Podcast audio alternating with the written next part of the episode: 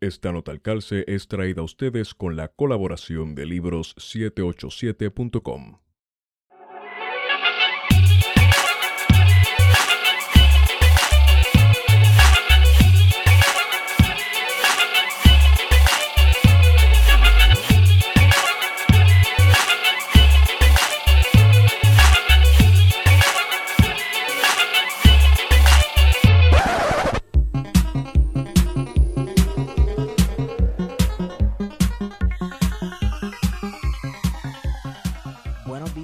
tardes y buenas noches a todos y todas los que nos escuchan. Este es su podcast preferido, Plan de Contingencia. Este que les habla es Esteban Gómez. eh, y me acompaña como siempre, Guario Padilla Martí. Saludos a todos y a todas. ¿Y cómo estás, Guario? Bien, Bien. pregando. Bregando, en la brega, creo que Puerto Rico completo Sí. está bregando con la ineptitud de nuestra gobernadora y nuestros funcionarios de gobierno y el desconocimiento e ignorancia por completo que hay sobre el coronavirus. Wow. Anyway, hoy nos acompaña Gabriela Muñiz, estudiante graduada del Centro de Estudios Avanzados de Puerto Rico y el Caribe.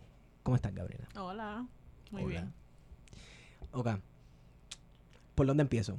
Esta nota al calce se debe, en parte, a un compromiso que nosotros habíamos hecho hace tiempo de dar exposición y de dar este a la luz, de enseñarle y mostrarle a las personas los temas que se estaban trabajando por nuevos estudiantes de historia, nuevos temas, nuevos trabajos, nuevas publicaciones de estudiantes graduados. Para que la gente tuviera un más o menos de qué es lo que se está hablando en el mundo académico o con lo que por lo menos nosotros estamos tratando, las cosas con las que estamos tratando de romper en el mundo Y que académico. muchas de- veces esas investigaciones pues se, se quedan lamentablemente ¿verdad? en los espacios académicos y hay que hacerlas Sí. llegar, que la gente sepa, mira, se está trabajando de esto.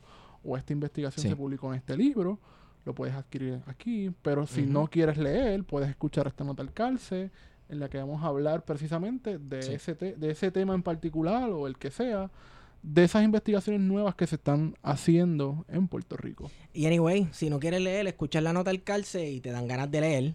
Sí. Y entonces vas y compras el- la publicación de la cual vamos a hablar ahora. Este, hablando antes de entrar de lleno en el tema, hablamos un poco de lo nuevo que se está hablando y romper con lo viejo. Gabriela, tú al igual que yo estudiaste en el Centro de Estudios Avanzados de Puerto Rico y el Caribe. Un lugar cimentado en la tradición.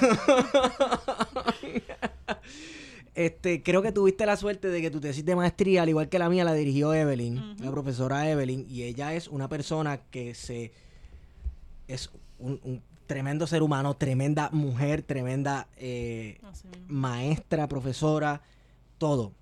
Y ella se ha dado la tarea de romper precisamente con estos paradigmas viejos, académicos y estas incluso hasta Esos temas tabú que no se son- pueden tocar. Exacto. Estas estructuras también de poder que por mucho tiempo eh, nos dictaron qué temas cabían y qué no cabía en la discusión de lo histórico, de lo social y bueno, vamos, en el mundo académico. Y de Eh, esas figuras que se han presentado como pa- parte de ese patri- patriarcado de la patria moderna que no se puede tocar, esas instituciones que tampoco se deben tocar porque son parte, ¿verdad?, de todo este imaginario. Tú estás hablando de Ricardo Alegría.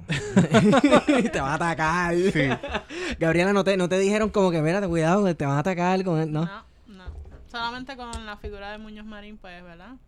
Pero Ajá. más allá de eso, pues, no creo que. Ok. se hizo más nada. todavía en el siglo XXI, con todo y que nos hemos estado cuen- nos hemos estado dando cuenta del de el- el fracaso del proyecto del Estado Libre Sí. Asociado y la supuesta modernidad de Puerto Rico, aún es controversial hablar mal de Muñoz Marín. Incluso figuras políticas todavía al sol de hoy lo utilizan como símbolo en sus campañas políticas. Gente de todas las edades. Porque uno, uno dice, ah, ok, boomer, tú sabes, piensa como que, pues quizás la gente mayor se identifique más con eso y la gente mayor lo usa, pero he visto candidatos jóvenes, candidatos y candidatas de todas las edades y todo tipo de... Que intentan buscar ir como en el renacimiento, ¿verdad? Ajá. Ir a los orígenes Sí, y rescatar esta, entre comillas, ¿verdad? Esta figura de Muñoz Marín, el Sí. Batey y toda esa imagen que tenemos, ¿verdad? De lo que era ser parte del Partido Popular Democrático en sus orígenes, ¿verdad? Sí. Guayabera Blanca, eh, bien vestido y vas por el campo, vas a hacer las caminatas, vas a hablar con el Sí. pueblo, el contacto directo con el pueblo es súper importante. Y hay candidatos y candidatas. Y se me ocurre recientemente eh, a Carmen Yulín, quien Sí. sabiendo que la candidatura, lamentablemente, de Bernie Sanders en Estados Unidos está perdiendo la primaria Sí. eh, demócrata, ha de- rescatado de momento la campaña política en su búsqueda, ¿verdad?, de, de la nominación como candidata a gobernadora Sí. por el Partido Popular, reactivando su campaña política y un poco imitando, ¿verdad? Claro. Eh, toda esa imagen de, del Partido Popular y de Muñoz Marín. Yendo eh, los mítines, fotos con la banderita de Pantera Libertad y la pava, que en realidad no he prestado suficiente atención para ver si la pava estaba mirando hacia la derecha o la izquierda. Sí. Recordar que cambiaron el logo. Eso lo habíamos discutido antes. ¿Quién sabe? Y usted dirá que tiene que ver todo esto con lo que vamos a hablar hoy, ¿verdad? Y es que el tema de investigación de Gabriela es la cultura visual navideña y la apropiación ideológica como mecanismo hegemónico del gobierno muñozista eh, en 1949 a 1966. O como a mí me gusta titular, me gustaría titular esta nota al calce, hemos Sido sido engañados. engañados. Totalmente.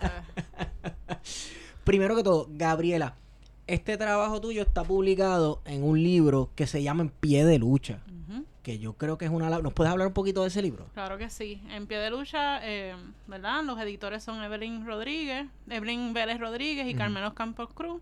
Y realmente reunieron todas esas tesis, ¿verdad? De este nuevo grupo de, historia, de historiogra- eh, historiadores que estamos precisamente para eso, destruir los grandes, ¿verdad? Los grandes relatos que se construyeron en ese proyecto moderno y, pues, debatirlo y decir, mira, no, eso no, eso no es así, eso no fue así. Eh, esto se encontraron documentos, se, se ha estirado el chicle demasiado hasta ahora y vamos a, a meterle mano. Entonces, eh, como parte de... ¿Cuántos trabajos? Son como 30 trabajos. Sí. Son, un- son un montón de trabajos. son como 700 páginas. El libro es inmenso. Es inmenso, es una compilación de tesis y todos los temas están Increíble. brutales. Todos los temas están cool. Yo creo que de ahí podemos sacar dos o tres también. eh, bueno, Sí. dos o tres, no, 20 o 30 Exacto. episodios más de plan de contingencia. Y el libro lo consigues a través de Libro 787, que si pones... ah, sí, libro787.com. Este, si pones el código plan de contingencia, tienes shipping gratis para Puerto Rico y los Estados Unidos. Este, también puedes conseguir documentales como el documental de El Antillano, documental de Filiberto, el documental de 1950, creo, ¿verdad? Todavía, ¿verdad? Ya, sí, ok. Documental de 1950 y bueno, un montón de documentales hechos por puertorriqueños. Y películas como Y Antes de que cante el exacto. gallo. Lo que este, esa película está tan brutal. sí. Eh, ¿Tú viste esa película? No, Gabriela? no la he visto. Tienes que verla. Es una película, es, es, es un- una crítica al, al machismo y es eh, explora un tema que en Puerto Rico tenemos un tabú bien, brut- bien brutal para hablarlo, pero es súper común, pero todo el mundo se tapa los ojos y, y la boca y los oídos cuando lo escucha y es el incesto. El incesto y el machismo y la violencia de género. Y bueno, y de ahí también eh, este dinámica de desigualdad de poder y ese tipo de cosas. Y, mano, yo la vi en el cine y había momentos que a mí me daban ganas de irme porque me daba una vergüenza ajena, ¿sabes? Unas cosas bien feas. Anyway, libro787.com. Wow, terminé, empecé hablando de libro 787 dándole promo y terminé hablando de incesto. Pero, anyway. eh, Igual realidades de Puerto Rico que hay que afrontar. Sí, sí, sí. Gabriela, cuéntanos un poco de este trabajo y el por qué tú escogiste analizar un fenómeno que supuestamente es tan autóctono y tan puertorriqueño como la Navidad. Porque aquí cuando más puertorriqueños nos sentimos y el de Lola y el Pitorro es en Navidad, que dura como cuatro meses. Y se ha vendido, ¿verdad? En- dentro del marketing como que la Navidad más larga del año. Oh, sí, sí. Del mundo, Puerto Rico. Bueno, pues salgo de, dos- de dos lugares. de aquí. Uno, pues mi tendencia historiográfica, historiográfica realmente de estudiar las prácticas mágico-religiosas en Puerto Rico y en el Caribe. Y siempre me llamó la particularidad de que nosotros aquí tenemos religiosidad popular y en Haití tenemos vudú, en Santo Domingo tenemos los 21 divisiones, Sí. en Cuba tenemos la santería y el palo mayombe, ¿verdad? La regla gocha. Y aquí es espiritismo y religiosidad popular. Y para mí eso no me funcionaba. tenía que haber algún tipo de culto, algún tipo de, ¿verdad? De, de, de andamiaje donde nosotros podíamos eh, seguir aprendiendo estas tradiciones. Y pues todos los lugares prácticamente llegaban a un callejón sin salida a la religiosidad popular. Y pues ahí es como que puse me tuve que buscar otro tipo de eh, herramienta, ¿verdad? Eh, teórica para poder trabajarlo y ahí encontré la cultura visual. Porque igual que en el vudú, cuando hablamos de magia negra y lo que sea, siempre está el muñequito de vudú, Sí. eh, ¿verdad? Estas, estas imágenes recurrentes, pero realmente no hay explicaciones con ellas. Y ahí dije, mira, a lo mejor en Puerto Rico se dio ese tipo de ¿verdad? fenómeno donde se cogió esa imagen y se le puso otro nombre. Sí. Y entonces, pues, ¿qué pasa? ¿Qué más mágico que la Navidad? Realmente. ¿Verdad? Sí. Entonces, eh, cuando fui investigando sobre el Festival de la Navidad aquí en Puerto Rico, era, eh, estaba en el archivo de Luis Muñoz Marín y empecé Ajá. a encontrar estas, ¿verdad? Estos pequeños documentos que me dijeron, eh, mira, pues aquí pasó otras cosas. Eh, otra, ¿verdad? Ese es el primer punto. El segundo punto es el concepto de nacionalismo cultural, ¿verdad? Sí. su relación que va a venir con la cultura visual. Eh, la cultura visual está hecha desde, ¿verdad? Donde se empezaron a crear esto, estas nuevas tecnologías, la televisión, ¿verdad? La- la- las comunicaciones, y se hizo para impulsar un consumo y crear ese consumidor en específico. Em, el nacionalismo cultural, de alguna manera, va a ayudar a implementar ese proyecto moderno, pero también en ese proyecto moderno está, ¿verdad? Crearnos a nosotros, Sí. consumir la cultura. Eh, y o sea, crear consumidores de esa cultura. Exactamente. Y también consumidores del capitalismo. que es lo que se va a convertir la cultura, va Sí. a dirigir la cultura, en el caso preciso de esta, ¿verdad? De esta conversación, a que nosotros no nos importaba tener un arbolito de Navidad y ahora la Navidad no es la misma si no Sí, está el arbolito, de Navidad. Y el olor del arbolito. Y, y los chistes de dejaste el arbolito hasta marzo. Y todo ese tipo. Es cierto, exacto. So, eso fue como que donde uno realmente puede eh, trazar eh, la importancia de uno entender cómo este estado muñozista en ese momento, ¿verdad? Que Ajá. fue el que se encargó, ¿verdad? El que dirigió ese proyecto moderno esos primeros 17 años, eh, lo que, cómo, ¿verdad? ¿Qué elementos necesitaron para poder crear eso? Y realmente, pues nada, el nacionalismo cultural lo que va a hacer es justificar precisamente todos estos dolores culturales que se fueron creando a medida que ese, ese proyecto fue, ¿verdad? Eh, aplanando ciertos sectores de la sociedad. Sí. El nacionalismo cultural. ¿qué es? El nacionalismo cultural es, eh, se coge los elementos del nacionalismo del principio del siglo, ¿verdad?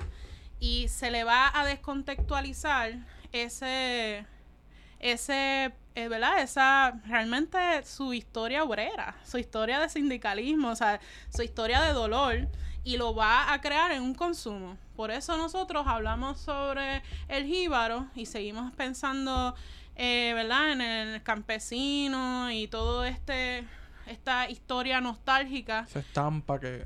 pero realmente más allá de eso, ¿qué sabemos?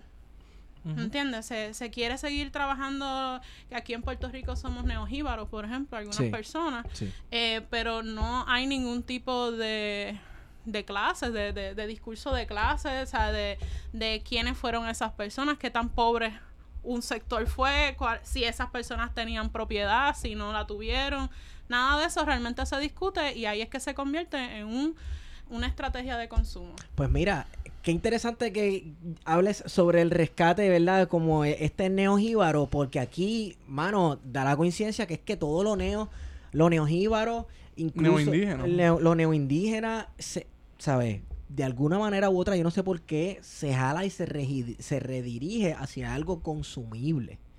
Entonces tenemos... Y que puedas desechar después. Exacto, ten- por moda. Tenemos unas identidades que son productos de moda. Que te compras cosas que tienen que ver con eso, que co- consumes y actúas de una manera que tiene que ver con eso. Y un día de esto coge y pasa de moda y se pone de moda lo próximo y entonces se desecha porque ya es algo que no produce o que ya no le sirve al capital o, al- o, a la hegemonía.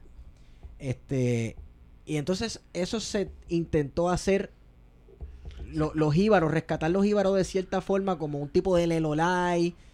Sí, eh, pero realmente fíjate cómo es que, ¿verdad? En, en este ritual de consumo tenemos que entender que es necesario explicar la cotidianidad, ¿verdad? Es necesario para nosotros poder bregar con unos sufrimientos de opresión, Sí, ¿verdad? sí. Increíbles, económicos, políticos, que en el caso de este, o sea, no podemos olvidar que la ley de Mordaza estaba en todo su apogeo y era necesario nosotros apropiarnos de esos eh, símbolos nacionalistas, ¿verdad? Que eran revolucionarios. Los revolucionarios libertarios, para poder pasar el rolo.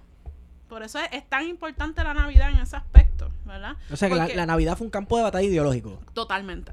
Y, y, y, o sea, Y lo vacías porque entonces le quitas el contenido político revolucionario. que lo, lo hicieron desde la primera película que, ¿verdad? Mencionamos ahorita de Piñero. Eh, esa película, cuando tú la, cuando la, la analicé, realmente va a coger todo, o sea, la película es todas imágenes de esa industrialización, de ese movimiento obrero que estaba latente antes de Muñoz Marín y de esta gente del Sí. Partido Popular y lo aplanó.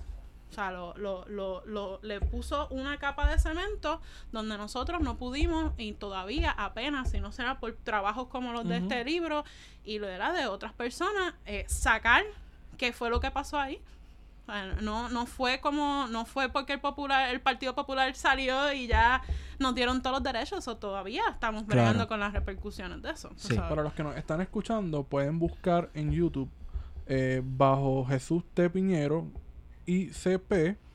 Eh, buscan el search y le va a salir el documental del que está viendo Gabriela. Sí, la película.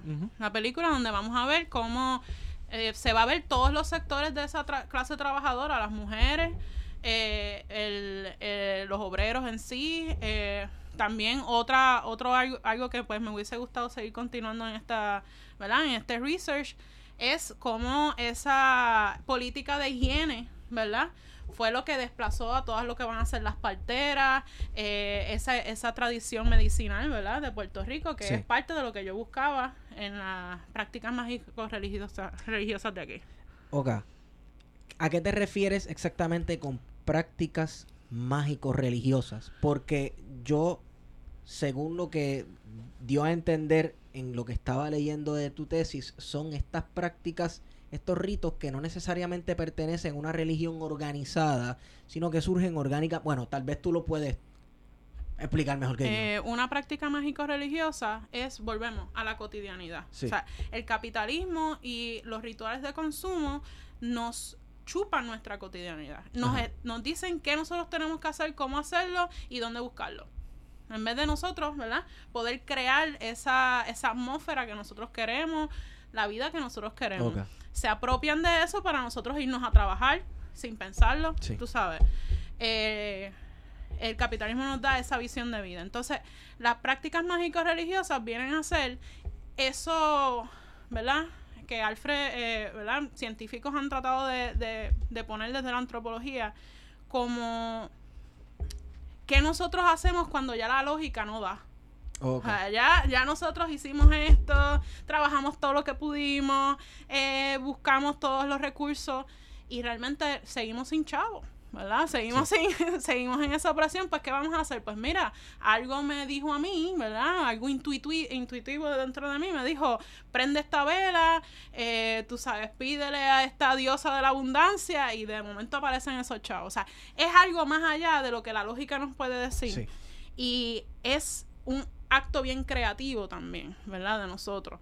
Eh, que si nosotros no tenemos eso, no tenemos identidad. O sea, no, no, no nos podemos ver a nosotros mismos como personas pensantes, sino como esos robots, ¿verdad? Sí. Esos, esos muñecos que todos los días van a trabajar, van a hacer esto. Entonces, pues, esas prácticas más religiosas, después de generaciones, se quedan tradiciones. Sí. Entonces, eso es lo que nosotros hemos perdido, ¿verdad? Tras ese proyecto moderno. ¿Qué nosotros hacíamos como pueblo, ¿verdad? Tampoco, o sea, históricamente estamos en otro lugar, ¿verdad? Lo importante es cómo nosotros podemos, en este momento de nuestras vidas, poder reactivar esa, ese modo creativo de nosotros para sobrevivir. Pero sería interesante saber cómo lo hacían hace un siglo. Sí. porque es nuestra naturaleza, son nuestros ríos. Nosotros no estamos en, en Suiza, nosotros estamos en Puerto Rico, en una isla y en el Caribe. Y por ende, yo quisiera saber cuál era la gruta más importante y más sagrada de hace eh, 150 años para yo poder ir y darle un tributo a ese río y decir, mira, pues ayúdame. Tú sabes, como que eso, eso yo creo que es bien importante más que cualquier cosa para, ¿verdad? para nuestra sociedad, para nosotros, porque es lo que tenemos al lado. Entonces sería como eh, como un trasplante, como si hubiese habido un trasplante de una espiritualidad autóctona con un, pro- ¿sabe? A través de un proyecto modernizador. Más que un trasplante, no quiero tampoco decir, ¿verdad? Porque es un, es un concepto que se usa mucho, lo de blanquear. Sí, Pero realmente se higienizó, sí, se eh, invisibilizó, sí. se le puso cemento, ¿verdad? Y eso pues no, no, a lo mejor no hay forma de eh, revivirlo, ¿verdad? De una cierta manera, pero mm, ¿qué herramientas nosotros podemos usar ahora mismo? Pues sí se puede sacar información de ahí. Sí. Hay este libro que yo lo utilizo mucho, que es de, de una antropóloga, eh, ay Dios mío, Raquel Romberg me parece que es. Y ella habla cómo eh, la brujería aquí se capitalizó, ¿verdad? Se creó como un tipo de fetichismo. Sí. después de la instalación de, de Lela. Y, se, y es lo que vemos ahora en las botánicas, vemos todo, todo este nuevo ritual Sí. que tú puedes comprar perfumes ya prehechos, pero realmente pues volvemos. Las tradiciones se quedaron, ¿verdad? En algún sitio recógnito, recógnito eh, con familias que han protegido mucho ese misterio y pues lo usan para su, su propio, ¿verdad? Su propia economía, su propio bienestar. Cuando leía el trabajo, estaba notando todas estas agencias del gobierno, todos estos cuerpos del gobierno, estos brazos del gobierno, por decirlo mejor. Y pensaba en, en, ¿ves? en la Divetco y este tipo de cosas, en los conceptos de Althusser de aparatos ideológicos y represivos del Estado. ¿Cuáles eran esos aparatos ideológicos del Estado? Este, según Althusser, porque ok, aparatos ideológicos del Estado me refiero a, a instituciones como la familia, ¿verdad? La iglesia, eh, pero también tenemos divisiones mismas del gobierno intentando transformar, bueno, no es que transformar suena Guiar. guiar con brazo de hierro, suena hasta bonito transformar, pero transformar yo lo, lo asocio con cosas buenas en la transfiguración de Cristo y bla bla bla. Pero este Y desviar, canalizar. desviar, canalizar, eh, eh, agarrar elementos culturales que fueran indeseables o incompatibles con el proyecto de modernidad y transformarlos en algo consumible. Que en este caso yo pienso que la Divetco es uno. Departamento de Educación y el Departamento de Salud.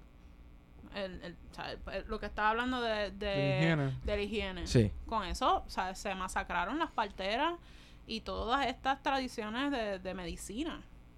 Que ahora Sí. mismo, pues, con las pandemias, ¿verdad? Y la situación que tenemos es lo más que nos va a salvar, ¿verdad? Esa, ese sistema inmunológico para arriba con toda esa hierbita. Sí, eso hay, hay personas que están tratando de rescatar eso, el, herbalismo. Pero, este, Y el ICPS, que no se nos olvide. ¿qué pasó? Eh, eso va, va a ser Ah, sí, crucial. el Instituto de Cultura Puertorriqueña, que, que es como le decían a Turquía, el hombre muerto de Europa, Sí. pues ahora es el hombre, el hombre muerto de Puerto Rico. Ah, Sí. ¿Qué proyectos hacen esta, por ejemplo, el Dividesco y, y el ICP para comenzar a reapropiarse de todos esos símbolos eh, y todas estas visiones y hacerlas propias de, del Estado y de ese proyecto? Bueno, la Diveco va a ser película. Ok. Eso, eso va a ser como que su, ¿verdad? Su... Bien visual. Bien visto, totalmente. Es que no, si no, si no se, apro- o sea, una, una, una sociedad que apenas estaba aprendiendo a leer. ¿cómo va a Sí. poder, verdad, buscar esa información? No, tenía que ser bajo imágenes. Y entonces los carteles van a funcionar, ¿verdad? Los carteles para esas películas y esas películas que van desde el cómo lavarse las manos, eh, cómo tratar a las mujeres, ¿sabes? Como es, es toda una forma nueva de ser puertorriqueño, prácticamente. ¿Y estas películas te las llevaban a la comunidad, las proyectaban en escuelas o cómo se, era? se hacían cine comunitarios. Se hicieron también parte de su, ¿verdad? De sus herramientas hegemónicas fue crear centros. Ok. Como fue uno de los que pude ver que bajo ¿verdad? el contexto de la insurrección nacionalismo, nacionalista, eh, tres años después hicieron en el mismo eh, barrio Coabey un centro comunal. Y es el que usan en, en los periódicos. ¿Verdad? Para, para decir, mira, como que Y textualmente pones una cita, me parece, de una carta en el que dice hay que reeducar a esta comunidad porque hay unas hijas eh, de la pasión. de la pasión, que era en referencia a Blanca Canales, Exactamente. que había propagado, ¿verdad? Esa semilla Del nacionalismo. independentista y Sí. nacionalista en la comunidad. Eso está bien fuerte. Sí, eso lo encontré yo en una caja, tú sabes, tin, tin, tin, eh, casi prácticamente no se sabe ni por qué estaba ahí. Y fue como que fui conectando, ¿verdad? Esa información hasta que me di cuenta pues, de que realmente esto iba mucho más allá de lo que yo pensaba. O sea, esto de verdad se, se cogieron estrategias para poder desbandar estos estos centros intelectuales de nuestro nacionalismo y de la independencia más que nada. Y contrasta, ¿verdad? Porque hablábamos con Luz eh, hace dos podcasts anteriores, ¿verdad? Sí. Sobre la PRA, que en la década de los 30 hacen los centros comunales, ¿verdad? Con el Sí. propósito de reunir a la comunidad, dar educación. Entonces, de repente en los 50 hay una reorientación del propósito original de esos centros comunales que no que otra cosa que para llevar la propaganda del Estado muñozista que está en construcción, ¿verdad? Este, que va a ser un Estado hegemónico y que va a presentar su idea de lo que debe ser este Puerto Rico. Y que, y que más que, o sea, se les regaron 400 pares de zapatos a la comunidad. Sí. O sea, ese es el regalito de, de Navidad. ¿verdad? Y que el Y eso se queda ahí, ¿no? En el imaginario, el porque todavía... de zapatos todavía tú escuchas viejitos diciendo Muñoz te puso zapatos. exactamente Tú tienes que votar por los populares. exactamente me pusieron zapatos y que es más simbólico que un zapato que me hizo caminar y progresar pero realmente cuando Catherine Marsh viene y dice eso o sea en su verdad en su ese libro está es increíble las políticas culturales eh, del Estado muñozista y realmente eh, ahí es que tú te das cuenta que la Diveco no realmente hizo un progreso. O sea, re- realmente lo que hizo fue utilizar esas herramientas, ¿verdad? Visuales eh, y de propaganda para, para el Estado muñozista. Pero realmente no, o sea, estamos igual. no hubo un progreso. ¿Qué rol tuvieron los intelectuales aquí? Y si los intelectuales se dejaron utilizar o siempre hubo una independencia según... Porque muchas veces estos intelectuales decían, no, pero lo que estamos aquí haciendo aquí no representa nuestro trabajo, es algo independiente. Era, ¿sabe? Había una, un, un- una rol activo del intelectual, estaba consciente de lo que estaba haciendo para el Estado. Eh, yo pienso que algunos sí algunos no. O sea, algunos se dejaban llevar, otros trataban de pelear eso, ¿verdad? Con más, por, por más que ellos quisieran. Es Sí. algo que mucha gente, pues, tú sabes, estás accediendo a un trabajo, ¿verdad? Te están pagando por él, pues es como que estás sobreviviendo con eso. Creo que muchos de los intelectuales, eh, por su mismo contexto de clase, eran, ¿verdad? Burgueses, personas Sí. que habían estado en la diáspora, se habían criado en escuelas de Nueva York, o sea, vinieron acá y realmente ya estaban acostumbrados a unos tipos de privilegios. Entonces, pues, yo creo que eso, ¿verdad? Eh, es lo más que pesó al final. Tú sabes a dónde yo pertenezco y dónde yo me quiero quedar. Eh, sin embargo, hubieron intelectuales, eh, artistas, eh, que siempre se les recordó y lo podemos ver en el, en el cartel de, de Teresa Tío, ¿verdad? Cómo siguen, ay bendito, pero él era hijo de un zapatero y pues su arte fue bien naif, tú sabes, y es como que todavía los que salieron de una, ¿verdad? De una clase trabajadora siempre les, les recordaron y les recordaron sí. de dónde vinieron. Y ahí es que tú puedes como que ver eh, realmente cómo, ¿verdad? Esa vanguardia muñozista, como yo le llamo en, en mi trabajo, eh, pues, realmente pues cosechó su privilegio. Sí. Sin embargo, e- es, irónico porque muchas de esas personas de la vanguardia muñozista, pensando en gente como René Marqués, este, no encajaban necesariamente dentro de los paradigmas de lo que era ser un puertorriqueño hecho y derecho. Incluso René Márquez está carpeteado. Eh, y si ves las personas con quienes se pasaban, eh, tú vas notando unas cosas como que, espérate un momento, por eso es que este tipo lo velaban. Este, porque se pasaba, eh, Dios mío, ¿cómo era que decía de la Biblia que Cristo se pasaba con lo peor de, con lo peor de lo peor, a, se, ¿verdad? A los ojos de la sociedad. Así que creo que sí, que, que había una cuestión de, ok, yo tengo que comer porque hay que comer, porque aquí dicen que los artistas se mueren de hambre. Me y- estoy muriendo de hambre de estoy- verdad. Sí, me, me muero de hambre, qué sé yo, o, o, eh, pero a la misma vez, pues tengo unas ideologías y unas cosas que están causando que aunque yo trabaje para el Estado, me están persiguiendo, me están carpeteando y están viendo con quién yo me paso y persiguen a la gente con quien yo me paso. Y se pueden ver cartas, ¿verdad? Por ejemplo, de oficiales de Muñoz Marín, incluso a lo mejor de Muñoz Marín, hablando, mira, te pasaste, cuidado, tú sabes, déjame acordarte para quién tú estás trabajando. Eh, pero esas personas como René Márquez eran tan necesarios para que eh, eh, el Estado muñozista pudiera Sí. La crear- legitimidad, ¿no? sea- Claro, eran necesarios tenerlos de, de- como sea, aunque fueran, ¿verdad? Con ese con ese martillo encima eh, para poder seguir la rueda. Hay un escritor, hay una obra de un escritor que yo no me canso de recomendarla, le he recomendado un par de veces. Eh, se llama La Ceiba en el Tiesto de Enrique Laguerre y es esa lucha del nacionalismo político versus el nacionalismo cultural, pero a la misma vez Enrique Laguerre te está diciendo lo que está pasando en su mente y todas las contradicciones detrás, porque él trabajó para el Estado Libre Asociado, para el proyecto Muñozista. Eh, creo que él está haciendo una, una crónica de los conflictos ideológicos que habían dentro de él al trabajar para el muñozismo y el nacionalismo versus este otro nacionalismo muñozista. Que hablando del proyecto del Partido Popular y el mu- muñozi- del muñozismo, ¿era en realidad un partido 100% del Partido Popular y del muñozismo o era parte de un proyecto más grande de colonización estadounidense? La segunda. Era eso, era un, un, un proyecto de modernización que venía atado a unas políticas culturales estadounidenses. El- Ellos, por eso la Navidad Jíbar aquí eh, se dio de esta manera, porque realmente lo que hicieron fue cambiar unos símbolos para poder instaurar esas políticas estadounidenses. Eh, el, el- el hecho total po- eh, político cívico, ¿verdad? Cívico político de las de las mujeres cívicas haciendo esa Navidad ya Sí. de por sí es algo que podemos ver en. Estados Unidos y eso pues no se hace aquí.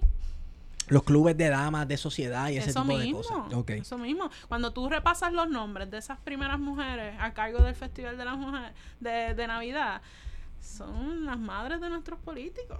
Sí. O sea, los- Yo los vi, unos yo vi apellidos ahí que es como que, Dios mío, yo estaba diciendo eso mismo en Twitter los otros días. Dios mío, son los mismos apellidos, over and over and over. Es la misma gente. En el estado y en la Universidad de Puerto Rico. Oh, Porque son claro. los mismos, ¿sabes? Los descendientes, la misma Sí. familia, patricias, Eh, que siguen todavía en el control de lo que debemos conocer en la universidad, lo que es cultura, que esté Sí. bien occidental. Por eso es que cuando uno llega al centro, después de haber estudiado en la, En la sí. uno se queda, anda. Pa'l carajo.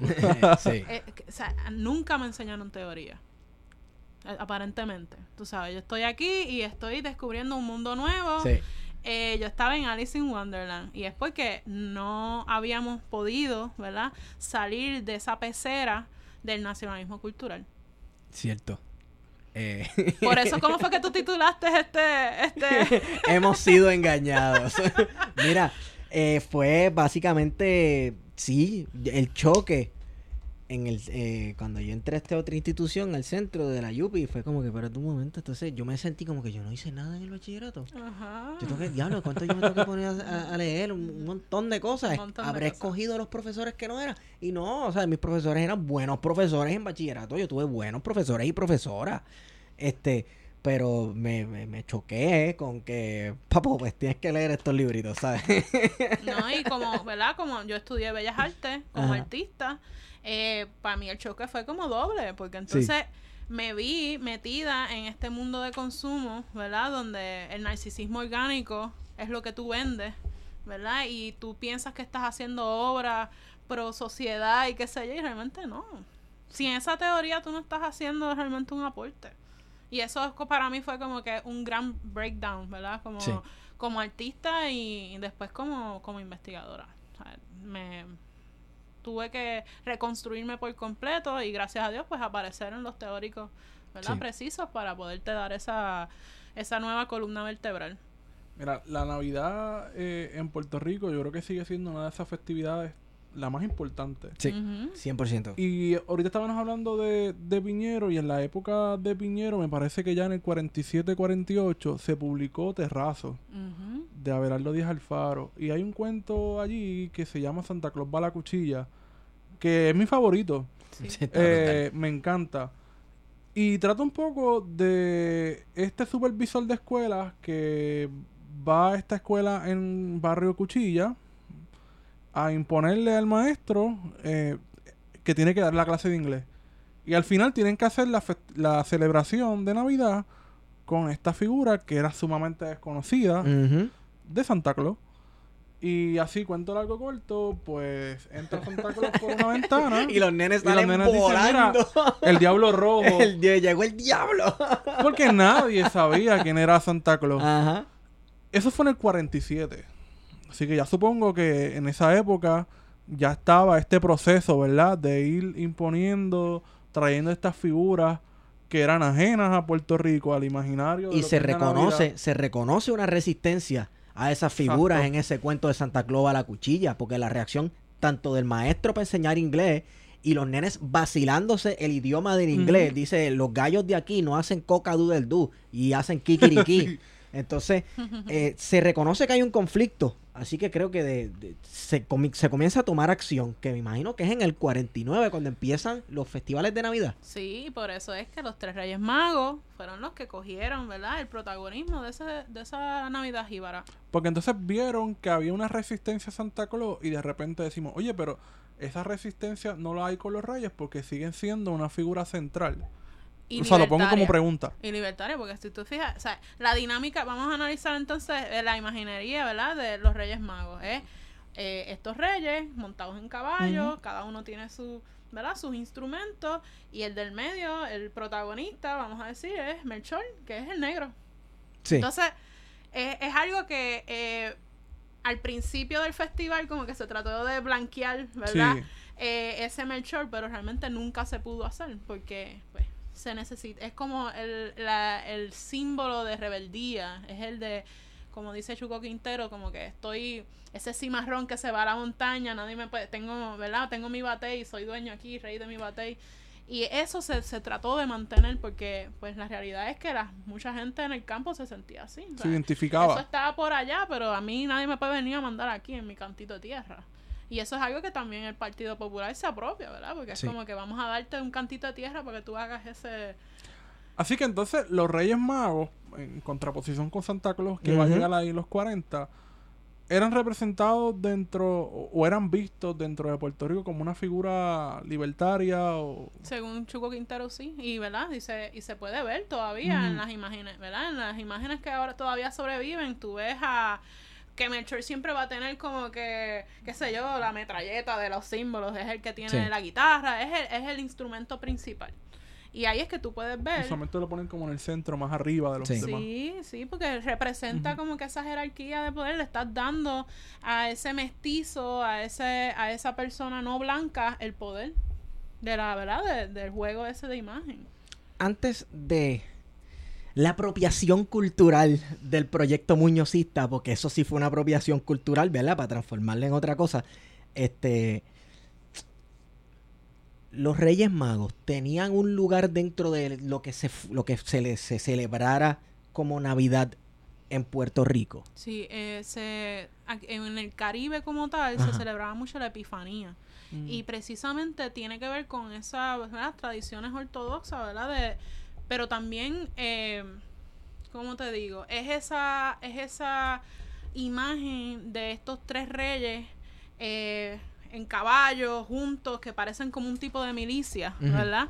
Eh, y como son travelers, o sea, o sea, ellos eh, van de lugar a lugar, pues también eso representaba pues eso, eso, esa emigración, ¿verdad? Migración de, de personas a las islas, a la dentro de la isla. Ujú. So, ya de por sí se crea esa, ¿verdad? Esa, ese gusto, ese culto. Y entonces se le hacían promesas.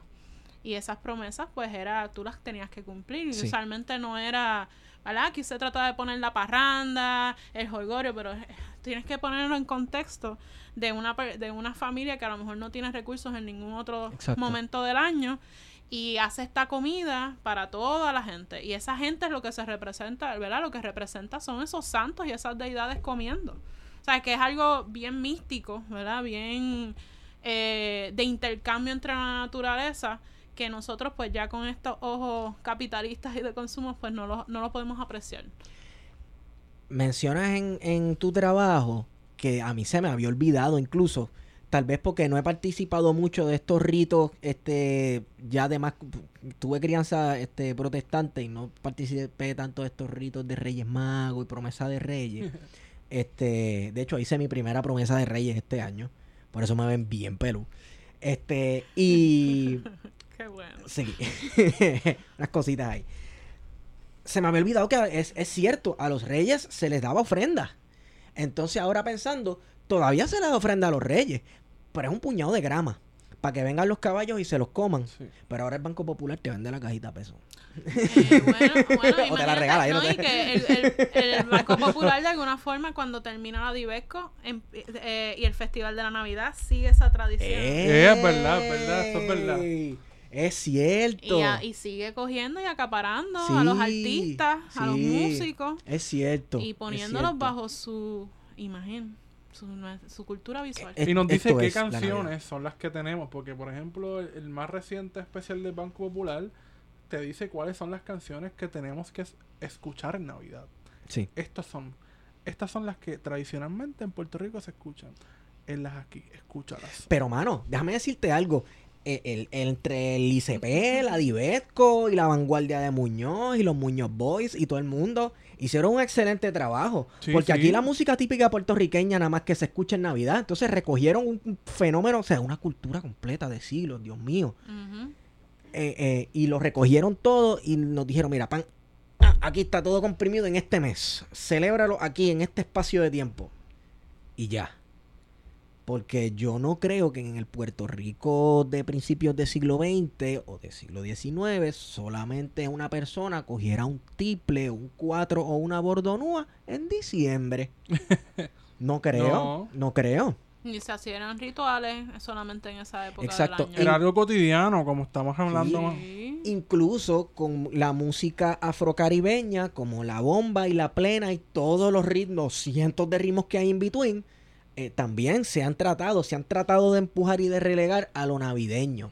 Este, pero yo creo que ha comenzado de un O tiempo hasta para acá. peor con el folclore. Sí, Eso, sí. eso. Y es lo que estábamos hablando de la cultura popular. Eso, o sea, estudiar la bomba y la plena sería como que, ¿verdad? Mi, mm, lo máximo, Sí. ¿verdad? Me encantaría poder hacer eso. eh, especialmente porque cuando fui a coger unas clases, eh, una de las señoras me dijo, mira, tú nunca le das la espalda a los tambores, porque le falta el respeto. Y yo, "Ah, espérate, es eso. O sea, y ahí fue, esto fue antes de escribir, ¿verdad? Y de, investigar esto. Yo dije, diablo, esto es, esto es, yo estoy frente a una deidad. Ujú. So, yo le faltaba el respeto 1500 veces y yo no me había dado cuenta. Ahora recuerdo una controversia Uf. que hubo en Twitter Oh, sí, en todo Puerto Rico. que giraba en torno a lo que estás diciendo. Al, trato de los tambores. que son sagrados, Sí. de la importancia y de respeto. Y cómo había gente que no lo podía con- no lo podía entender. No recuerdo bien el contexto, yo creo que fue que este un Jimmy artista, Fallon, Jimmy ¿no? Fallon, vino a Puerto Y Rico. se puso a tocar y- Hicieron un, un holgorio folclórico de, de, de la compañía de turismo, ajá, Disneylandia. Este, pam, pam, y todo tocando y la cuestión. Y Jimmy Fallon, pues se puso tu cuplan, tu cuplan. Mira, que es yo. una falta de respeto es una para falta el de músico, respeto, sí, pero tampoco yo espero de Jimmy Fallon es un entertainer estadounidense que yo no, yo no espero que él tenga el, el bagaje Sí, no. cultural e histórico, Es un etcétera. turista blanco que se ve blanco, él, exacto. o él se siente con la autoridad de decir, ah, pues yo me puedo meter aquí para vivir la experiencia, entre comillas. Pero fíjate, incluso ahora pensándolo, no, ni siquiera pensando tanto en, en religión y respetar el rito religioso, eh, si alguien tú estás en una tarima tocando una guitarra, tú, no te metes, a hacerle así con el dedo. a la Solamente los gringos lo harían. Solamente los gringos porque se creen dueños del mundo. O los nenes chiquitos. Pero entonces iba a lo que está diciendo Gabriela, de, de esa importancia que tiene un instrumento que es sagrado. Y pues no lo puede entender porque no es porque sea gringo, porque es que no lo va a entender. Sí, cierto. No lo conoce y mucha gente en Puerto Rico tampoco lo, lo- lo entendía eh, porque no lo ven, ¿sabes? Están acostumbrados de que no, esto es simplemente es folclore y ya. Y- Es el consumidor de la cultura, Sí. sin saber realmente qué elementos la, la componen. Eso yo creo que es lo más... recordaba una anécdota de un profesor de apreciación a la música que él iba al festival de Loíza y estaba la gente tocando los tambores, los que tocan los tambores. Y una persona quería tocar el tambor y él le dijo, no, o sea, este, no lo vas a tocar. Y sacó otro tambor. Y le dijo, este sí. Parece que hay un rito. Por eso de- es que me encantaría poder, ¿verdad? Sí. Estudiar específicamente cómo ese, ¿verdad? Esa apropiación ideológica de la bomba y la plena. Creo Sí. que es un estudio que se tiene que hacer Sí. para nosotros poder, eh, poder, porque ya a este punto no es rescatar, es poder entender cómo nosotros vemos realmente esa cosmología, cosmogonía del puertorriqueño y no a través de estas políticas culturales estadounidenses, Sí. capitalistas, al fin y al cabo. Entonces, hablando de rescatar, ¿crees que hubo un rescate cultural? Por ejemplo, con la talla de Santos, que me encanta el tema de la talla de Santos, pero más que me llamó la atención, eh, vimos el documental antes de comenzar a grabar, que está en YouTube. El Santero es que se llama. Sí. El Esa- santero, colocan el santero ICP en YouTube y les va a aparecer. Es hermoso. Eh, está chulísimo. Digo, también aquí la compañera Gabriela nos dice que es el más nocivo dentro del contexto de su trabajo Sí. y, y la- y las teorías, ¿verdad? Y el, y el cuerpo teórico dentro del cual ella está trabajando, uno se da cuenta que sí, que es un video, es una apropiación bien nociva de un rito mágico que ha existido en esta isla, que se ha convertido eh, en un fetiche de colección. Ah, eh, la talla de Santos, háblanos un poco de la talla de Santos y, y de cómo llegaste eh, al tema de la talla de Santos dentro de la, eh, la apropiación de la Navidad del muñozismo. Bueno, pues realmente por, lo, por los carteles, ¿verdad? Por ese cartel del santero. Que está hermoso, es hermoso. El de Felicidades, eh, que es el- la, la Virgen de Monserrate, Sí. ¿verdad? Que también es uno de mis preferidos. Y ya de por sí, pues el- la Virgen de Monserrate y todo esa, ese mito y esa leyenda detrás de ella me, siempre me me ha fascinado, ¿verdad? Me, me- me encanta. Y realmente porque recoge, como estábamos hablando ahorita, de cosas de las cimarrones, de, ¿verdad? De, de cómo el puertorriqueño en estas crónicas, ¿verdad? Cómo se describe esa cosmogonía del puertorriqueño, cómo él veía, cómo se relacionaba con la naturaleza. Em, y entonces, el santero como tal, ¿por qué la encuentro masiva, verdad? Ah, A lo mejor brinqué, pero es que eh, eh, la talla de Santos, después de, de este estado muñozista, se, se empieza a trabajar como un fetiche, ¿verdad? Y nosotros nos olvidamos que estos eran piezas en los altares personales de las personas. Que el santero no era un artesano, era una persona que tenía una comunicación, ¿verdad? Divina, misteriosa, con la madera, esa, esas herramientas rústicas, Sí. ¿verdad? Y poder crear una belleza, ¿verdad? Que para el ritual personal de unas personas, ¿sabes? O sea, ¿verdad? Redundante, pero es importante saber que no eran artesanía hasta ese proyecto moderno. Eran comisiones de familias, ¿verdad? De personas a estas, a estos talentosos, a estos, ¿verdad? Estos genios de, de manuales y, ¿verdad? Espirituales que sabían qué santo, cómo se tenía que, ¿verdad? Ropar ese santo, cómo se le tenía que servir y uno pues podía de alguna manera pues salir de esa lógica, ¿verdad? Que estábamos describiendo ahorita y poder obtener ese intercambio con la naturaleza, con, con lo que nosotros estamos, ¿verdad? Lo que nosotros queremos, aspiramos como personas. En la primera parte de ese documental del santero se ve esa, esa comunicación, él pidiéndole permiso al árbol. Puedo cortar este, este pedazo. Y de repente, la otra segunda mitad del documental, luego que él hace su talla, ¿verdad? Agradece, les canta, les toca música. Él intenta vender esa, esa, esa, esos santos, ¿verdad? Que había hecho. En ese caso fue una virgen. Y la recepción en la iglesia no fue la mejor. No lo trataron como mendigo. O sea, era... Y entonces hay algo en el, en el mensaje del documental que cambia, porque entonces él decide, pues mira, yo no voy a vender este santo, esta virgen, voy a ir a otro lugar. Y ahí entonces que se da o presenta visualmente cómo se da eh, esa apropiación. Que entonces va al museo del ICP y dice, pues mira, aquí está este objeto y le dice, ah, pues mira, ¿sabes qué? Lo podemos vender.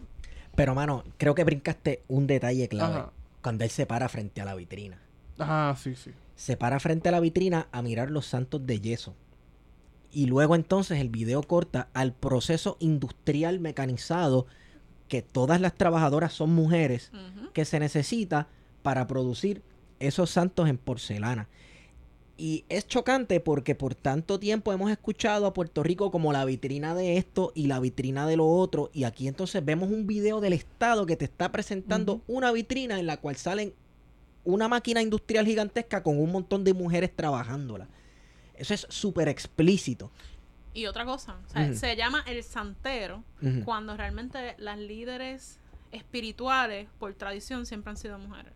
O sea, la mayoría de las brujas son brujas, ¿entiendes? Y, son- y no, muchas de ellas no quieren que se les diga bruja porque ya de por sí... Se asocia con- una carga negativa. sí. Pero es, vamos a decir, las verdaderas trabajadoras espirituales, ¿verdad? Las que tienen ese conocimiento son mujeres. Entonces, fíjate lo importante que es para la cultura visual, ¿verdad? Utilizar el cuerpo de la mujer, la imagen de la mujer siempre para, ¿verdad? Aplanar y- Sí. y, y poder meter bien esa, esa política cultural eh, en los espacios, ¿verdad? Que necesita. Y por eso fue importante poner a todas esas mujeres en la industria, ¿verdad? Esas imágenes de la mujer en la fábrica, la mujer negra enseñándole, mira, esta es mi Sí. virgen, eh, ¿verdad? Esta es mi... mi Es más grande, blanca. Es grandota, blanca. de y- yeso, sí, tú sabes, es- dura. eh, y pues eso es parte como que también de ese mecanismo, ¿verdad? Donde uno lo puede ver ahí y sufrir. Entonces, al final de la película, como, ¿sabes? La estamos contando aquí po- po- poco a poco, pero tienes que ver las imágenes, quien nos esté escuchando, para entenderlo. Eh, el señor, el santero, se topa ah, con dos estudiantes de la Yupi que le dicen, básicamente, mira, eh, hay un lugar dentro de este nuevo proyecto moderno para lo tuyo. Ujú. Ven, acompáñame. Vamos a llevarte al museo. ¿Cuáles museos que lo llevan? El Museo de Antropología de la UPI. Exacto. Y allí le colocan el santo. Bueno, los santos, una cajita con santitos y, y vírgenes talladas. Mano, si, ese, si esa película no te dice el mensaje de manera explícita, si no lo entiendes, es como que sí, sí, tú tienes eso tuyo, pero mira, yo lo voy a poner acá y le voy a dar este uso. Incluso eh, poner algo como pieza de museo es como higienizarlo también. Sí, especialmente con la, la tradición teórica de la Yupi, donde se habla de antropología, se habla de historia, pero realmente don- volvemos. O sea, eh, eh, quitando elementos cruciales para poder entender eso, como son clases, específicamente clases, Sí. y mm, el contexto, ¿verdad? Donde se da, eh, se- siempre se mueve a conveniencia esos puntos históricos, ¿verdad? Es todo ahistórico prácticamente y nada se analiza en su contexto.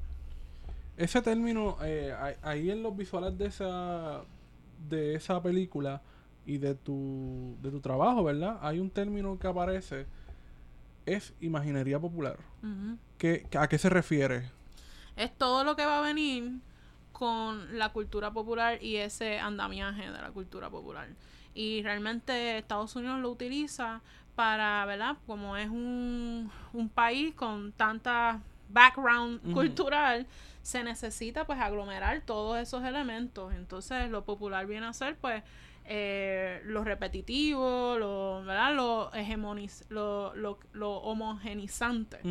Y nosotros, pues, en Puerto Rico, pues, se utilizaron esos símbolos, ¿verdad? Los más, los más bonitos, los más eh, superficiales para poder como que lograr ese... Y con los con la talla de santos, por ejemplo, ¿qué, qué es lo que sucede? ¿Se le quita el contenido religioso, religioso, mágico? libertario eh, y para mí de género también. Esa Ok. matrofa- esa matrofa- ma- se habla de entonces de Jesús, de los Reyes Magos, pero precisamente tenemos la Monserrate, tenemos Santa Úrsula, eh, ¿verdad? Y la, creo que son las mil vírgenes o las quince mil vírgenes, tenemos la ánimas, que son usualmente mujeres, o sea, se, se, se limpia, ¿verdad? Ese, esos contextos donde realmente el proyecto no iba a funcionar porque se le estaba dando poder, ¿verdad? A, a las verdaderas personas que se le tenían que dar poder, que eran a los afrodescendientes y a las mujeres. Ese- eso se quitó. Se quitó y se, se guardaron los símbolos que de alguna manera pues podían, ¿verdad? Pasar, la, pasar en, con las dos rueditas. Una figura matriarcal, como una dadora de vida, la madre de nuestro Señor Jesucristo, que en muchas imágenes es Y en negra. la natividad entonces se pierde esa idea de la natividad y se va entonces a celebrar Reyes. Sí. Eh, pero también pasa algo entre el símbolo de la Sagrada Familia. ¿verdad? Bastante interesante, eh, porque se necesita para mantener, ¿verdad? Esa, esa situación de que tenemos que ser una familia y todo lo demás. Pero eh, en el caso de la Navidad, pues como de alguna forma resaltaba la mujer, la ponía, pues era más... y estaba pasando todo lo de la insurrección nacionalista, ¿verdad? Esta represión política, pues se necesitaban más a los Reyes Magos ese apropiarse de ese contexto libertario de los Reyes Magos que tal vez trabajar esa Santísima Trinidad. Y que pensamos ahora, ya que traíste el tema de, de Montserrat, de la Virgen de la Monserrate, que hay un culto nacionalista a la Virgen de la Monserrate en Hormiguero. Sí. Entonces de repente le quitas esta importancia que tenía y se la vas a dar a un hombre. Sí, ¿no? Y después va, o sea, eh, creo que los nacionalistas entendían que esa debía ser la, la Virgen Nacional. La Virgen Nacional. pero sí. no, crean a partir de, creo que es de los años 50 a la Providencia. Ah, esa parte no la sabía. Y entonces la, la Virgen de la Providencia, ¿qué tiene? Es una Virgen blanca con un niño dormido. Triste, pero es cierto. Sí. Y eso es lo que se hace, ¿verdad? En nuestra, en nuestra catedral hay, ¿verdad? Un lugar para ella. Y ese niño dormido, ¿verdad? Que no sabemos cuándo va a despertar.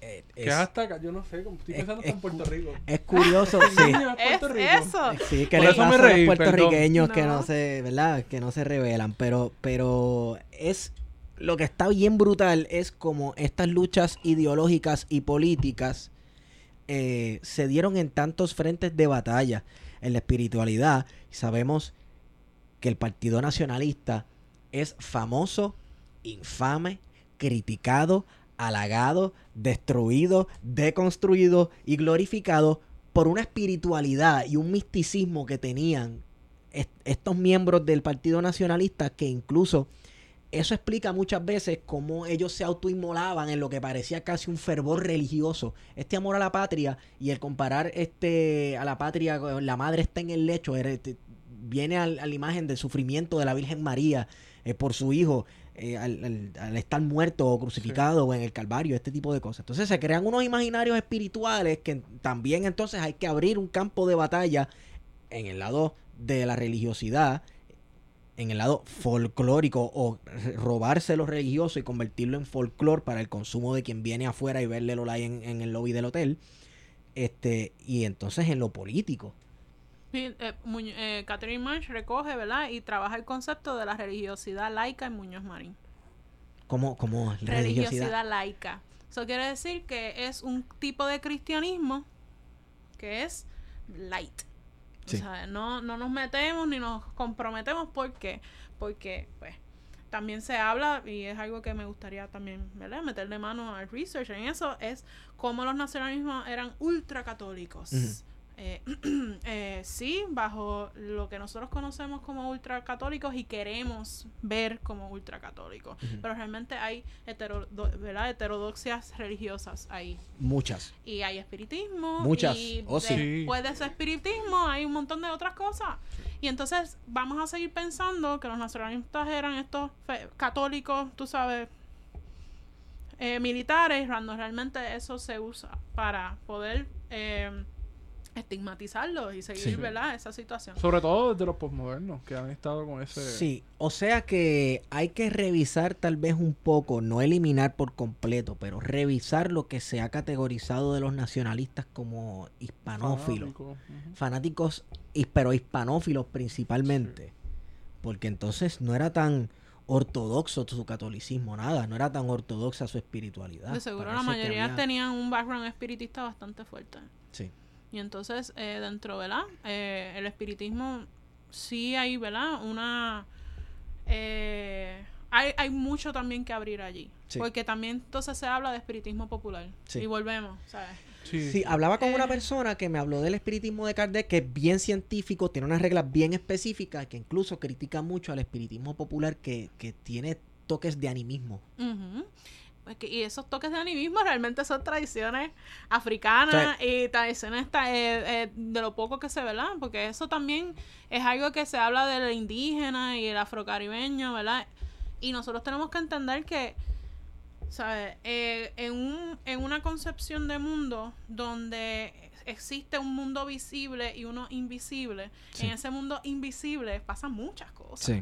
Y ahí está, ¿verdad? Espíritu, eh, deidades de la naturaleza. Hay muchas cosas que se interconectan, ¿verdad? Con nuestros ancestros, nuestra, ¿verdad? Esos, esas intuiciones y esa creatividad de, de cada cual. Y nosotros olvidamos que al tú traer una persona de un lugar con ese tipo de pensamiento a una isla donde tiene que sobrevivir porque se fue al monte, ¿con quién va a hablar? ¿Cómo va a sobrevivir? Pues Está a la merced de los espíritus que adoraba cuando estaba en África, ahora se ve acá. No, y no solamente los que están en África, Sí. sino los que pudieron y se les revelaron aquí, de los que ya habían aquí. Hay una Sí. mezcla, ¿no? Un sincretismo. Sí, hay puntos de contacto. Entonces, cuando tú analizas, por ejemplo, el palomayombe, o la verdad, más, más el palomayombe que la, la regla olla, tú ves cómo los eh, muchos, ¿verdad? El espíritu indio de alguna forma ayudan, ¿verdad? Eh, diciéndole, mira, tomate esta hierba, esta es la que te va a curar de esto. O sea, hay una, una, una conexión de información que nosotros la queremos ver como rota, pero en ese mundo invisible sigue, es una continuación. Y va a seguir hasta el siglo XIX, hasta hoy día. Sí. Sí, eh, ah, ok. Los mejores chinchorritos y cafetines, antes de que el neoliberalismo se, se, se apropiara del término chinchorro, este, Que ahora nos dicen hasta lo que debe ser un chinchorro. Sí, exacto. Eh, siempre dése cuenta que todos tienen un indio tallado en Sí. madera en una esquina y el indio la no está así mirando. con los brazos cruzados o te está mirando a la entrada o está mirando al que te está sirviendo la cerveza y tiene su mano extendida. Tienes que ponerle algo ahí. Siempre tiene o una vela en la mano o una vela entre las piernas cruzadas. No sé si es algún tipo de símbolo fálico o algo así. O, es- o ahí es que cabe la vela y ahí es que tú la prendes. Y tiene siempre o un rosario en la mano o moneditas, incluso hasta dulces le ponen. Entonces yo siempre pensé, pero siempre son como un Native American de esto de Estados Unidos, pero yo pensando, ¿qué tiene que ver un indio de, de- de allá afuera de los gringos con una cosa de aquí? Y es una continuidad o tal vez como disfrazar un modo de espiritualidad aquí que ha sobrevivido y no lo han tocado al sol de hoy. No lo han tocado. Eh, sí me enchismé cuando en, en Manatí, en el Campito, un negocio que está por el pueblo, quitaron el indio. Y pues, no he vuelto. es interesante porque el, el usualmente, ¿verdad? Todavía pues quisiera saber más, ¿verdad? Pero de lo poco que he podido, ¿verdad? Entender y recopilar, el indio tiene que ver mucho con la propiedad, ¿verdad? Porque es el... eh, han estado aquí miles de años Sí. y de momento pues porque han pasado 500 años pues ya eso no es mío, ¿no? O sea, eh, tienen ese sentido de protección de los lugares y de, del cantito de tierra. Son bien posesivos, Sí. ¿verdad? Entonces son bien bravíos, son, o sea, se molestan y tienen mucho enojo porque pues tú sabes si te atreves a pasar de esta de esta son en su territorio, ¿verdad? Sí. Pues se van a molestar y mm, los ¿verdad? Los afrodescendientes y esos espíritus afrodescendientes tienden a ser como más mágicos, más militares, eh, más estrategas en ese aspecto. Hay, hay un reggaetonero puertorriqueño que yo cito mucho, Edwin Rosa Vázquez, alias Ñengo Flow. Que tiene una canción que, que- dice... eh, este, él se nota a leguas como él habla, como él se expresa. A veces tú le ves una prendita puesta que él como que le gusta un poco insertarse dentro de estas espiritualidades heterodoxas, pues, por decirle de alguna forma. Y dice, cuando se monta el indio y baja el Sí, santo, en este flow, a todos los hago cantos. Y siempre me ha interesado la figura del indio. Quisiera estudiar más la figura del indio. Yo no sé si es también como una figura de chamán, eh, de líder espiritual, exacto, y como dijiste, de Y es protector. bien- está bien normalizada, sobre todo.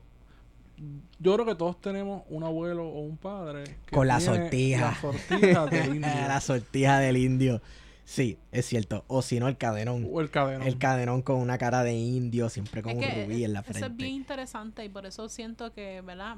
Por eso es que me duele tanto el andamiaje este, Sí. ¿verdad? Eh, porque se deja de ver algo que es bien importante para nosotros sobrevivir en nuestra cotidianidad. Y es, por ejemplo, lo podemos ver mejor en las 21 divisiones. Las 21 divisiones de Santo Domingo, ¿verdad? Que realmente cuando hablo de esto estoy hablando más hacia lo Congo, hacia lo Bantú, que también va a ser el vudú, el Haití. Y vas a ver que se crean naciones de estos espíritus. Eh, tú tienes unas, unas naciones distintas a las mías y verdad así sucesivamente entonces pues esas distintas naciones tienen jefes y tienen sus propios poderes y su jerarquía. Entonces cada en cada individuo eso es distinto a diferencia verdad de lo que nosotros queremos ver que todo el mundo a lo mejor tiene un indio tiene un congo eh, tiene un gitano no eso es- eso, eso depende de cada persona y su bagaje. Y es algo que se necesita estudiar y que la persona esté en contacto con la naturaleza para poder entender. Entonces, se ha borrado todo esto, todas estas espiritualidades, todas estas conmovisiones en pos de un proyecto de modernización. Sí, hay casas, ¿verdad? Hay, hay, eh, hay tradiciones que todavía lo conservan y son sus misterios. y, por eso tú puedes ir todavía a un santero aquí en Puerto Rico o algo y tú vas a ver cómo eso ha sobrevivido tal vez su familia, pero ya en la mayoría de la, nuestra sociedad es- eso ya no... Al contrario, preferimos, preferimos estudiar el Feng Shui y nos sentimos cómodos con espi- espiritualidades asiáticas bien Sí. lejanas, ¿verdad? Pero que son fetichismos que nos llegan a través de- de- del consumerismo estadounidense. Que igual Como en son los místicos. 60, los 60 y los 70, que los estadounidenses en la música fueron Se fueron a la India, fueron a, a buscar India, ritmos y demás. se metieron ácido allí en el, eh, viendo el río yo no sé cuál y vinieron para acá a tocar lo que era Y con una va- cítara. Y eso va a ser el New Age. New Age, exacto. El New Age también es algo que tenemos que coger con pinzas, porque Sí. está dirigido, por ejemplo, a la middle class woman, Sí. ¿Verdad? Para que ella siga, ¿verdad? Trabajando eh, y consumiendo y consumiendo la yoga, El autocuidado. pero realmente que- le estás cediendo tu personalidad al capitalismo. O sea, por eso la mayoría de las personas están un año, dos años yendo a estas clases, qué sé yo, yoga, karate, qué sé yo, y llega un momento en que se aburren porque no, no hay, ¿verdad? Bueno, pero se aburre, pero entonces they move on to the next best Porque eso es lo que se estaba buscando. Entonces, eh, es- casi como, bueno, se ve hoy día el proyecto del neoliberalismo eh, convierte hasta las mismas personas en, un- en marcas y productos. Así que eh, estamos viviendo una hiperbolización de lo que hizo el Instituto de Cultura puertorriqueña y la Divetco con con ay tú usas tú usas una una terminología que yo creo que es espiritualidades autónomas Creo que algo, sí. algo autónomo Que realmente es de Silvia Gotay, que él lo, él lo, él lo- sí. él lo trabaja. Que como aquí no se, no se le dio espacio a esa religiosidad autónoma, por decirlo así. Que es realmente un proyecto, ¿verdad? De dependencia Ujú. cultural genuino. Sin eso, o sea, con eso no estaríamos reaplicando todas estas culturas, estas políticas culturales estadounidenses. Estas cosas que, esas políticas culturales estadounidenses que hoy llamamos tradiciones, ¿verdad? Eh, son en efecto un proceso mismo de la transculturalización que comenzó desde la llegada, de lo- desde la invasión estadounidense a Puerto Rico, Yo creo que desde un poco antes. desde un poco antes. Sí. Eh, ¿Verdad? Porque pues, eh, no, antes de, de la invasión realmente teníamos... La Sí. gente se estaba casando con, ¿verdad? Con médicos estadounidenses. Y el comercio puertorriqueño era principalmente Estados Estados Unidos llegó un momento que sí Yo creo que realmente es en la Guerra Fría, ¿verdad? Donde, ¿verdad? Eh, eh, se, se hace esa batalla, eh, batalla cultural. ¿verdad? Especialmente en contra del comunismo y todo esto, donde empiezan a apretarse más y más para poder precisamente eh, pasarle el yugo, ¿verdad? A la clase obrera y que no se puedan hacer estos derechos, ¿verdad? Esto, se puede hacer una vida propia y digna, ¿verdad? Para las personas, para la mayoría de las personas. Y se necesita, pues, esta cultura visual para crear al consumidor que no va a pensarlo dos veces antes de comprar lo que le digan que tiene que comprar. Porque realmente al final está comprando su personalidad. Y son necesidades creadas que necesita comprar para regalar. Entonces también se crea esto de que, ah, no tengo que regalar el Día Sí, de a-. Hable- hablemos un poco de esa infantilización del Día de Reyes y de, y de la cuestión de comprar. Porque si hablamos ahorita de que yo le daba ofrendas a los reyes, pues porque ahora entonces yo le tengo que dar ofrenda a otra gente que no son los reyes magos. Porque el, el, el niño viene a ser como se quiere ver al puertorriqueño y a las mujeres, ¿verdad? No pueden tomar decisiones por sí solos. Mm. Tú los tienes que custodiar. Y los juguetes vienen a ser esa situación del consumo, ¿verdad? El, el tú comprar para tú poder tener felicidad. Entonces, esa dinámica, ¿verdad? Entre yo te voy a dar las cosas, eh, ¿verdad? Porque tú no sabes pedir las cosas, tú no sabes, ¿verdad? Eh, manejarte. Pues es la dinámica que vamos a seguir desarrollando una y otra vez, ¿verdad? En nuestra política, todavía hoy día. Y para mí eso es importante. Ahorita, que estábamos hablando del caso de la Virgen de la Providencia, Sí. Es interesante porque pues ahí se trabaja esa figura de niño más explícita. Es como que ahí podemos ver esa relación, ¿verdad? Eh, y para qué se va a, a trabajar el niño en la Navidad, pero no solamente el niño, sino el niño pobre. Y se especifica que es pobre para ver si con ese juguete, pues de alguna forma se, ¿verdad? se, se aplaca todo su sufrimiento y pues se crea esa dinámica o, o se hace pensar que estamos en un lugar iguales todos como Sí. sociedad, pero realmente no. Como una, una disipación de las tensiones de clase en una sociedad. Exactamente. Que me lleva entonces a hablar de la famosa fiestita de la lomita de los vientos de repartirle regalos a los nenes. A los nenes. Me imagino que eso empezó con los nenes pobres de Puerta Tierra. Este, ¿Qué año comenzó eso? Y yo creo que hay como que dos Ay, festividades que yo 49. Que yo recuerdo mucho Ajá. y no sé si son de la misma época, así que me corrige. Y es la como esta semana estaban los muchachos haciendo presentaciones del Día de la Mujer, pues escogieron la figura de Felisa de Rincón. Y hay imágenes que ellos las encontraron y estaban como que muy curiosos de Felisa de Rincón, ¿verdad? Con nieve. Y también con estas intento, ¿verdad? De lo que es la Navidad. Este, esto es la Navidad en Estados Unidos. Este es nuestro modelo. Y otra de, obviamente, de Muñoz Marín. O sea, dos actividades paralelas de lo que es la Navidad. Comienza con Muñoz Marín esa idea de regalar, de, de abrir la fortaleza, entre comillas, al pueblo. Sí. Sí, entre ella y Inés María. Es parte del Festival de la Navidad. O sea que la, la figura de Inés María, que era mucho más accesible, ¿verdad? Dentro del público, no solamente por ser maestra, ¿verdad? Eh, es clave dentro de ese proyecto de, de Muñoz Marín. Sí, también para limpiar la imagen de Luis Muñoz Marín, ¿verdad? Porque, pues, antes de, de él ser ese ser casado, pues había muchas interrogantes de su situación ética, ¿verdad? Como que pues, se dice que era borrachón, que si él había dejado la mujer, y pues se necesita esa, a esa mujer, ¿verdad? Esa Inés María, que no es lo que se quiere, eh, ¿verdad? Decir que era esta mujer luchadora, trabajadora, sino que pues al final ella decía que lo mejor que ella podía hacer, ¿verdad? En otras era ser la esposa de Muñoz.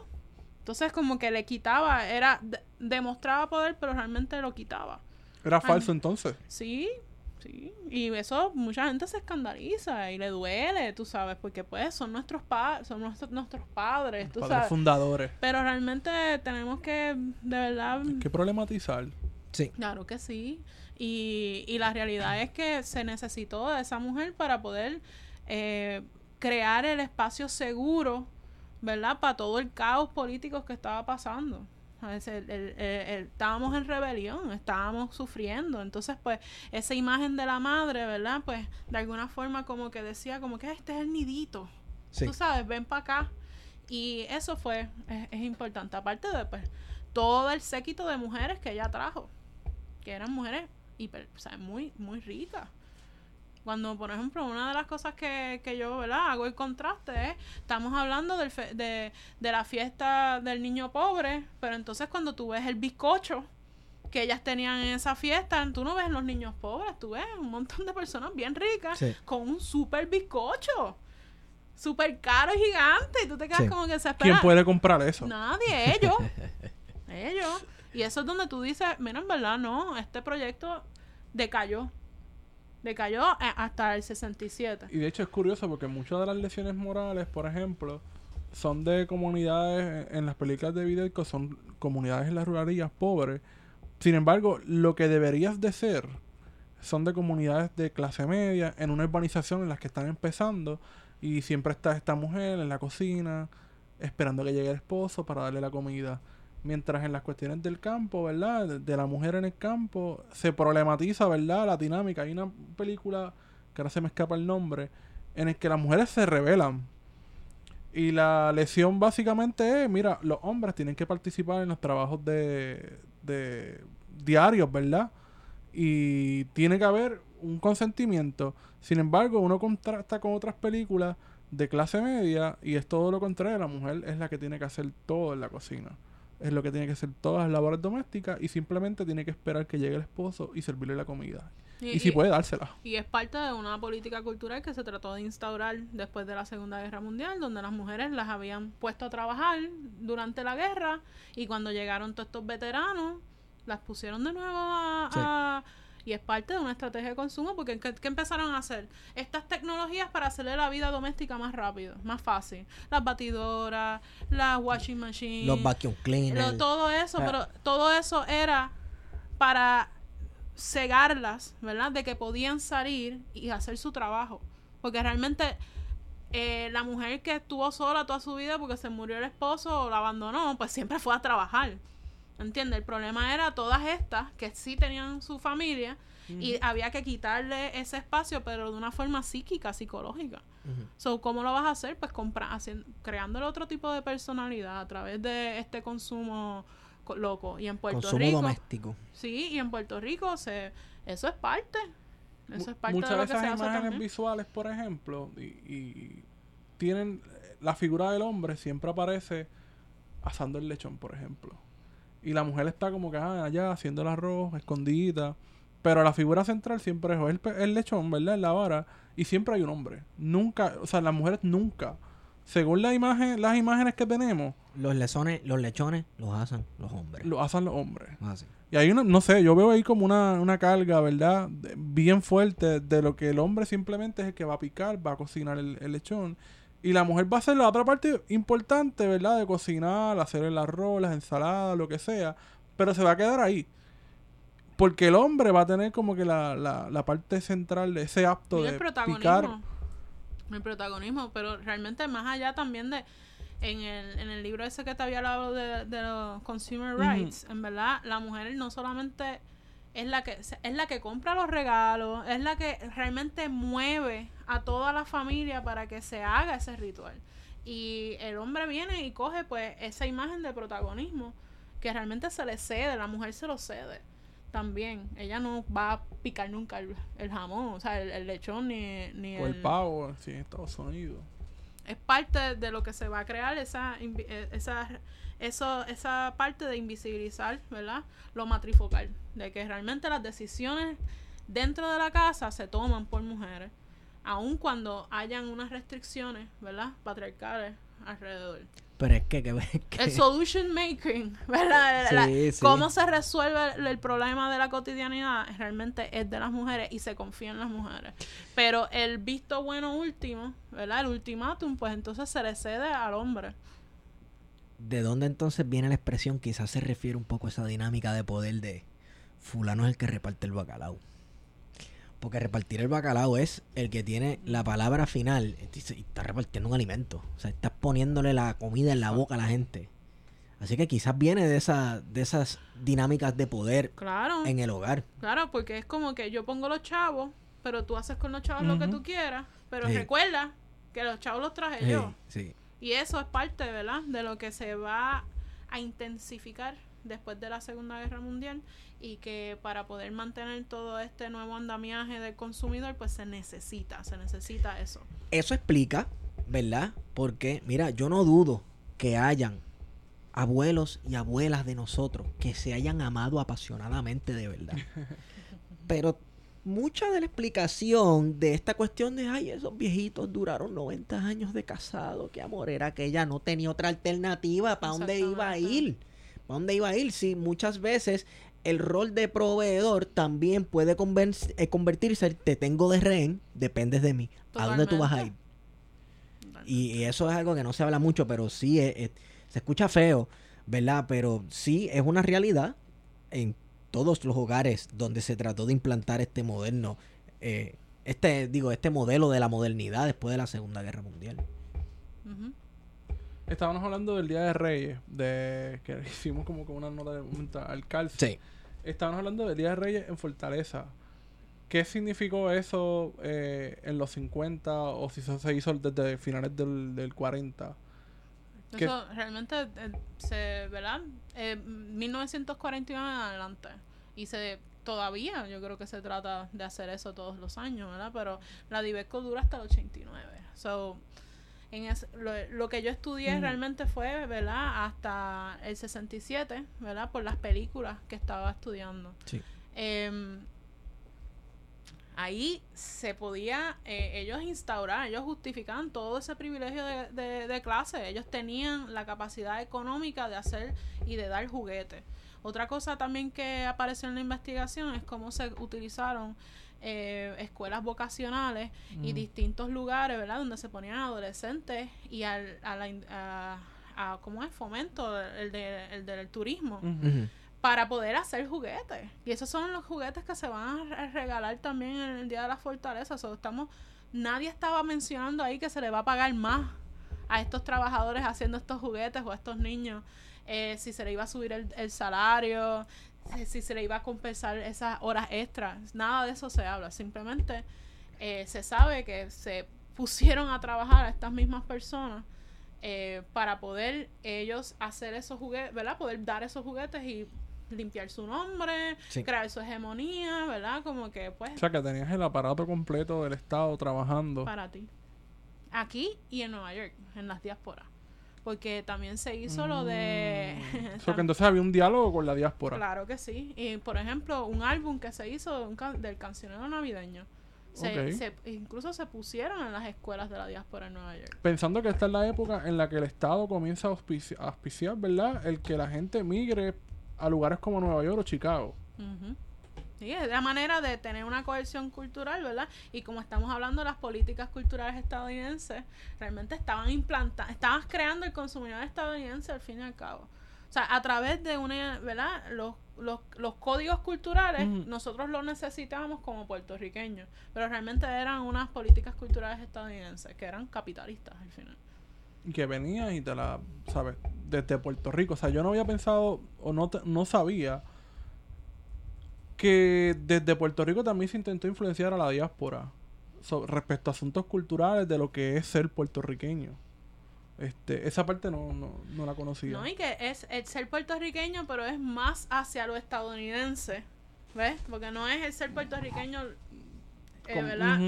Eh, es moldeado según la, la cultura Por estadounidense, eso es que el American hacía Way of Life. sentido poderlo hacer en, en la diáspora también. Hacía sentido eso. Porque ah, estás cogiendo a ese puertorriqueño que está allá y lo estás adoctrinando a, a, a celebrar la Navidad, a hacer los rituales de consumo estadounidenses. Eh, eh, el mundo estaba en ese tiempo dividido en dos. Y creo que Estados Unidos se jugó la de dividirlo como si fuera Dios o el diablo, el cielo o el infierno. Y, y, ¿verdad? Si no estás con Dios, estás con el diablo, el Dios siendo Estados Unidos y lo que representa como ideal esa nación. Y todo lo que no cupiera dentro de los patrones de consumo del capitalismo y dentro de las culturas de consumo, entonces se trataba como anatema, no cabía en este sistema, se cogía y se transformaba, lo que no se podía transformar se tiraba. Así que ¿sabes? o estabas conmigo o no servías para nada y, y te transformo y te convierte en algo en lo cual pues esté de acuerdo a lo que nosotros queremos, a nuestra misión y visión política. No, y, es interesante. ¿verdad? Cuando uno eh, analiza, que no lo he podido hacer tampoco a profundidad, pero cuando tú analizas, por ejemplo, la, el ritual de consumo de fin de año, Mm. ¿verdad? Que uno Sí. se queda, pero espérate, si hace sentido realmente el año chino, que es el lunar, o sea, en cuestión a, a cómo la naturaleza funciona, el 31 de enero y el 1 de, o sea, no, que diantre, es como que un cambio de fecha. Pues es porque los trabajadores judíos y los musulmanes necesitaban un día que no fuera el cristiano, el de Navidad. Y entonces empezaron a, a luchar, ¿verdad? Un día extra a ese ritual cristiano para poder como que celebrarlo y pasarlo con las familias porque la- los patronos no le iban a dar, ah, tú no eres cristiano, so, que, que tú ven a trabajar. Entonces es algo que nosotros como que eh, ahí es que podemos ver realmente cuál es el sentido, ¿verdad? De estos rituales de consumo y cómo ha sido esa dialéctica entre el pueblo trabajador, ¿verdad? Los trabajadores y el capitalismo Sí. como tal. Entonces ahí sería entonces ya no hablar tanto de la Navidad, sino de la fiesta. Y después de Reyes, entonces hablar de la octavita. Las octavitas para mí, ¿verdad? Es parte de lo de cuánto más vamos a extender Estirar el chicle. exactamente. Vamos, vamos a poner todos los, todos los, los adornos en especial para ver que terminamos de vender. Porque, por ejemplo, la música ritual, en todos aspectos, siempre te va a decir qué es lo que tú tienes que hacer. Levántate por la mañana, darle un saludo al sol, tú sabes.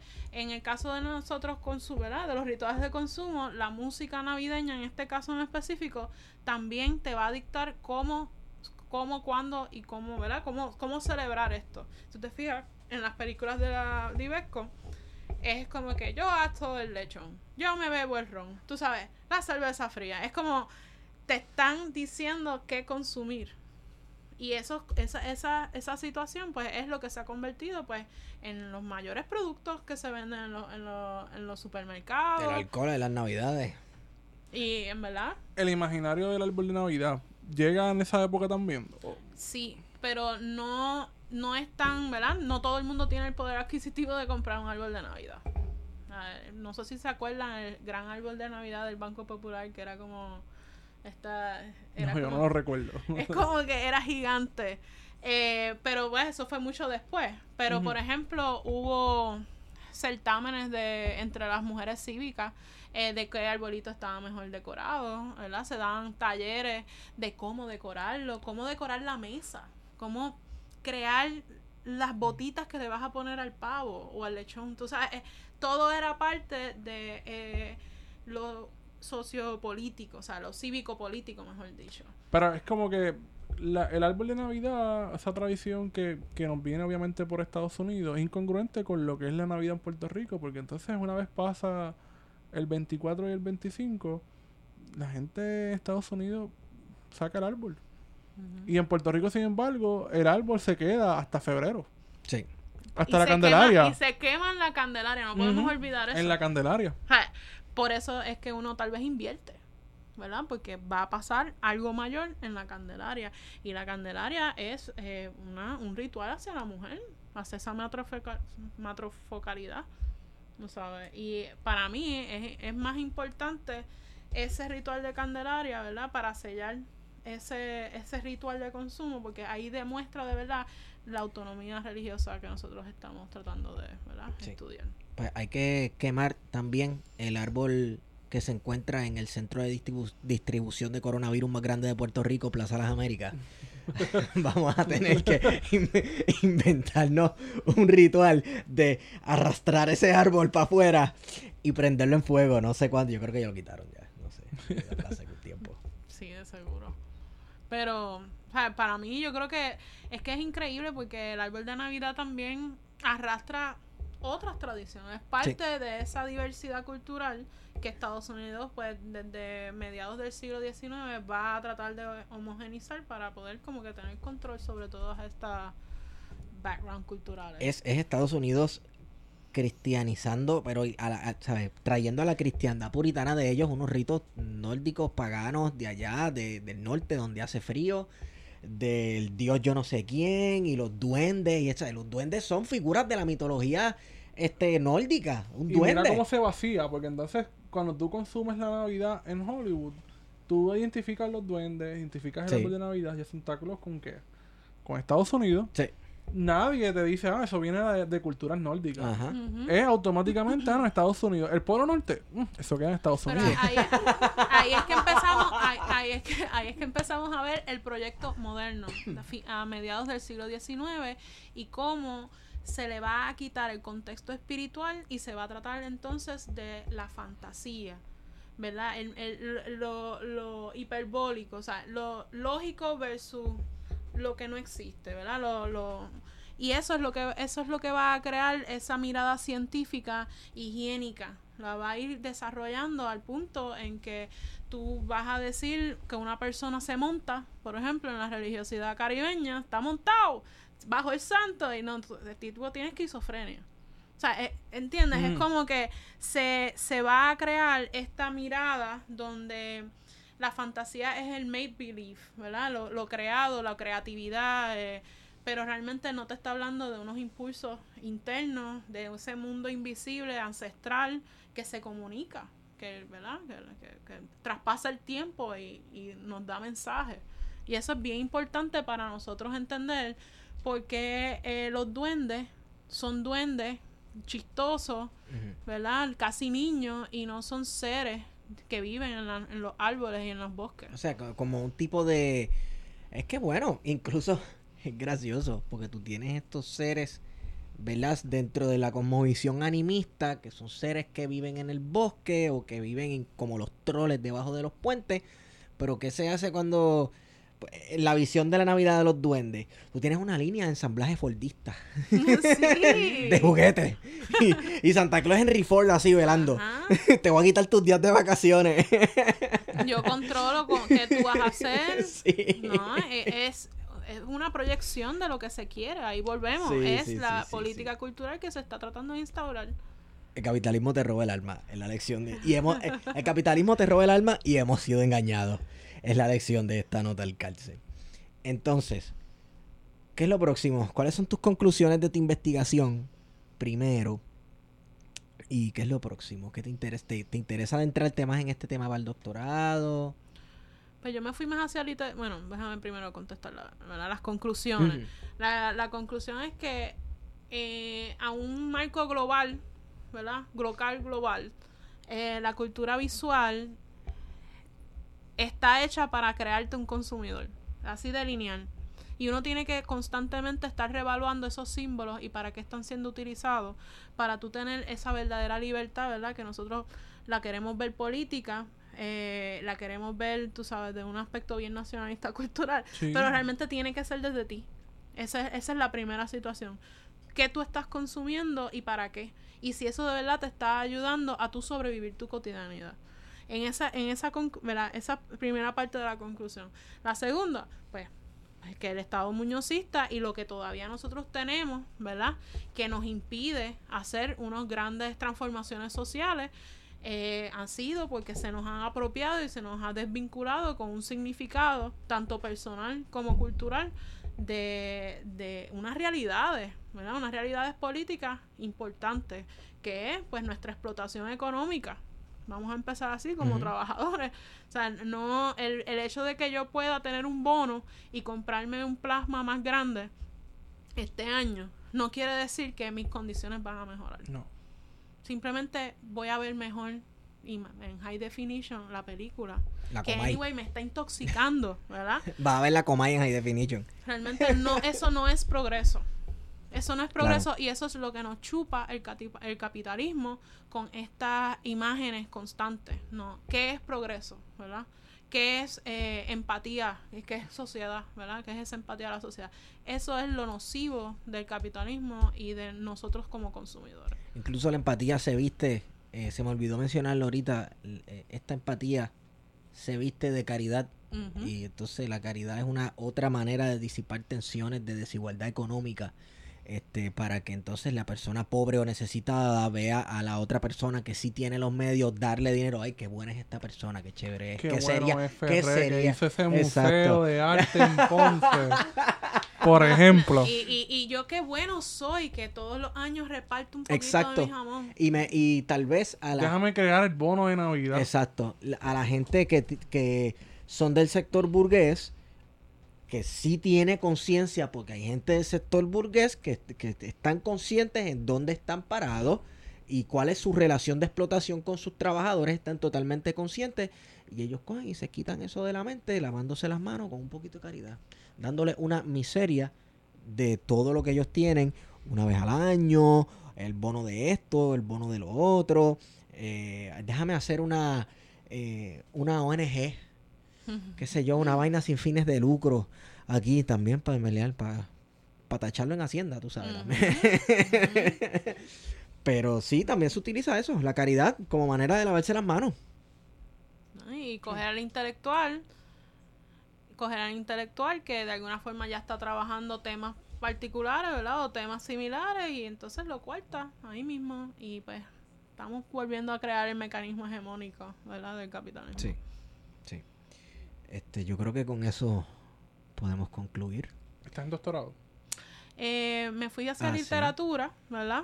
Pero pues ahora mismo como que le di un stop porque también, ¿verdad? Después de que se volví a estudiar esto, como que me quedé como que diantre, en verdad. Que hay un montón de cosas que todavía eh, me quedan, me quedan demasiado, especialmente con las mujeres, ¿verdad? O sea, que le vas a dar continuidad desde, desde otra óptica.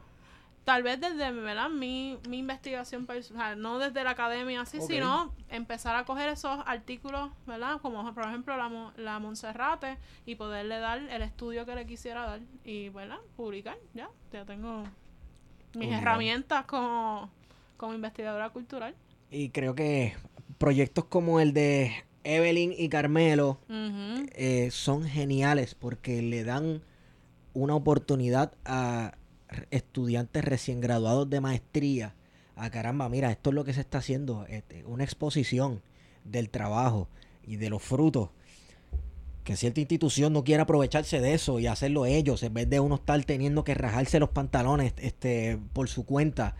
Eh, pero nada, que para bien sea, y, y yo le imploro a la profesora Evelyn Le Vélez, imploramos. le imploramos que, que este sea el primer tomo de un montón de proyectos así. Y para el otro yo quiero mi proyecto de los dominicanos en ese libro también. No, y, que, y que haga y que haga el manual de metodología y teoría Sí. porque de esa manera no tienes que ir a una academia sino que estás viendo sola- en este libro lo puedes ver cómo se estructura una buena investigación y cómo nosotros podemos hacerlo desde nuestra casa verdad sabiendo dónde Sí. buscar esos dónde están esos recursos y saber interpretarlo Así es. Claro, y, y, eh, importante también cómo aplicar en la metodología la teoría. Que la teoría, señoras y señores, se tiene que sentar usted a leerla, yo lo siento. Sí. Eso nadie lo puede hacer por usted. Te tienes que poner esos espejuelos y empezar a descifrar el mundo definitivamente Eso es así. Hay una, un buen librito de teoría este, que publicaron en Mayagüez reciente, hace un par de añitos que se llama eh, Teoría que tiene la, la imagen de la persona tirando la bomba Ah. ¿quién le teme, ¿Quién le teme a la teoría? a la teoría? Exactamente. que principalmente te dice cómo aplican estos mecanismos teóricos, cómo aplicarlos a la literatura y te da una corta descripción de más o menos de qué se tratan estas ondas teóricas del siglo XX y siglo XXI. Ujú. No estamos diciendo que es un sustituto para tú sentarte a estudiar y a leer de fondo a los teóricos, pero caramba, Te qué da un buena, resumen breve y práctico. qué buena herramienta para empezar, mi hermano. No, y que te va a dar para, ¿verdad? En ese mar de teóricos, ¿quiénes son los más que se asemejan Sí, a lo que tú a necesitas lo que quieres, utilizar? tú vas, tú, sí, tú vas leyendo y tú dices, "Co- coño, esto se parece a mí. Esto Exacto, yo creo que yo lo quiero atacar de del este libro, que te da un ejemplo práctico de Sí. cómo tú puedes aplicar la teoría y tú dices, ah, pues mira, esta es la teoría que yo necesito para Sí. mi investigación. Sí. Desde esta óptica voy a trabajar este, este tema. Incluso, sí, y, hasta lo puedes utilizar para temas que no son necesariamente académicos. Luego entonces tú te ves en la calle aplicándole teoría a todo. Sí.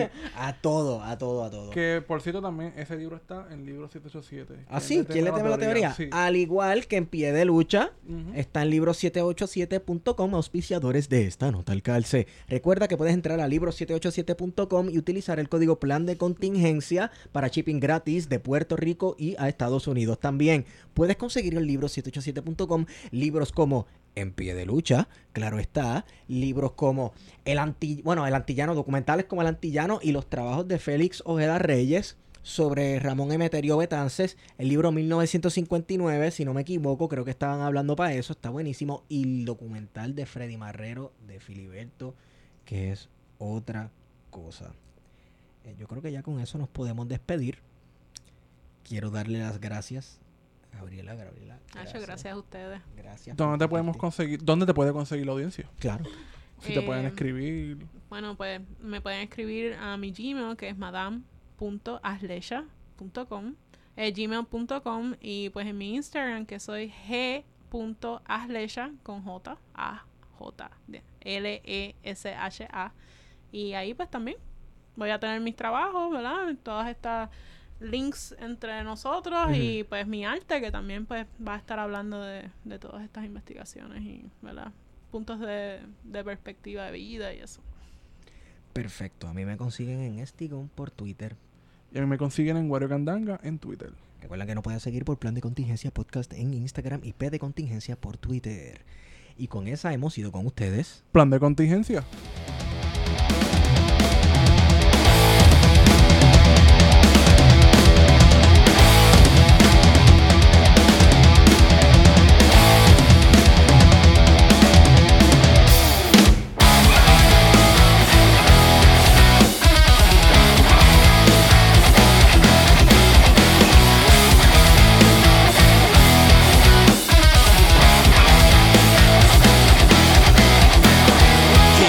Veces ya te he visto fallar y no quiero ser yo quien te cague siempre. Soy el espejo que te ha visto llorar, ya quiero ser pedazos